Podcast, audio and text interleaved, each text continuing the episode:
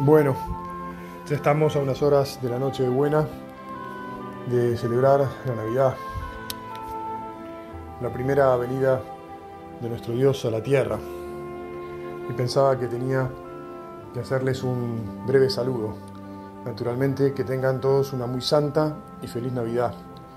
Que Jesús, María y el Niño Dios nos llenen de bendiciones, sobre todo de paz y de alegría en este año que termina, me parece que tenemos todos que pedir para nuestra patria que haya paz, que sepamos mirarnos con, con cariño los unos a los otros, con deseos de servirnos, de ayudarnos, sabedores de que estamos pasando por un momento crítico y que solo unidos, trabajando y cuidándonos, cuidando cada uno su familia y la familia del vecino, podremos salir adelante. Yo entiendo que nuestra patria es un país que Dios ha bendecido con una cantidad de riquezas enormes y que cuando Dios actúa así no lo hace para que uno se quede con esas riquezas, sino para que las comparta con el resto. Nosotros tenemos que compartirlas con el resto del mundo, pero mientras estemos en situación de crisis, mientras no trabajemos, trabajemos y trabajemos unidos y con conciencia de que tenemos que servir a otros, siempre vamos a estar peleándonos por poco, cuando en realidad tenemos de sobra y podemos producir de sobra. Sobre todo podemos producir fe, podemos producir amor, podemos producir esperanza y podemos producir bienes que ayudan a que los demás también vivan y después descubran a Cristo, descubran su amor, se esperancen.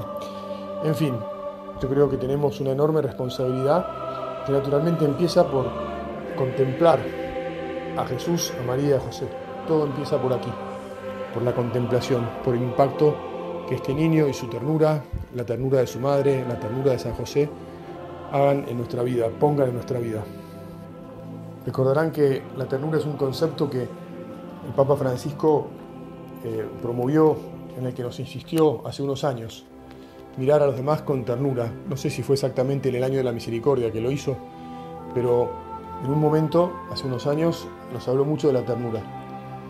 Bueno, que nos dejemos impactar por la ternura del pesebre, que eso haga que nos ablandemos, en vez de ser más duros, que nos ablandemos, que tengamos misericordia y deseos de ponernos en el piso para los demás para que los demás estén bien. Si todos hacemos eso, también nosotros estaremos bien, estaremos llenos, insisto, de la alegría y de la paz que el Señor nos quiere regalar. Aprovecho para pedirles oraciones por mí. Eh, muchas veces tengo ganas de acabar con esto de el perro fiel y no sé, sucede que alguien me dice, no, padre, este, siga mandando, lo escucho, o escucho lo que usted dice, me ayuda. Bueno, eh, a cambio por lo menos de, que se los mando, recen por mí. Y perdonen que me extienda un poquito. Otra cosa que tenemos los argentinos para dar es el amor a la vida y el sentido de la familia. Que, el hogar de Nazaret, que la Sagrada Familia de Nazaret nos ayude a difundir en esta patria y en, el mundo eh, este valor inmenso que, que también Dios nos ha dado para que lo custodiemos y, lo, contemos a los demás. Hay que amar la vida, hay que amar los hijos, hay que ser generosos y hay que cuidar la familia como base de la sociedad. Sin familias y sin hijos el mundo se acaba. Por eso también es eso otra de las cosas que, que como argentinos y como cristianos, como personas de fe, tenemos que saber que está en nuestro haber para cuidar, cultivar, hacer crecer y difundir. De nuevo les digo que tengan una muy santa y feliz Navidad y que el año 2024 sea un año maravilloso para todos, pero porque todos nos arremangamos juntos para que así sea, contando con la gracia de Dios, con la bendición de Dios.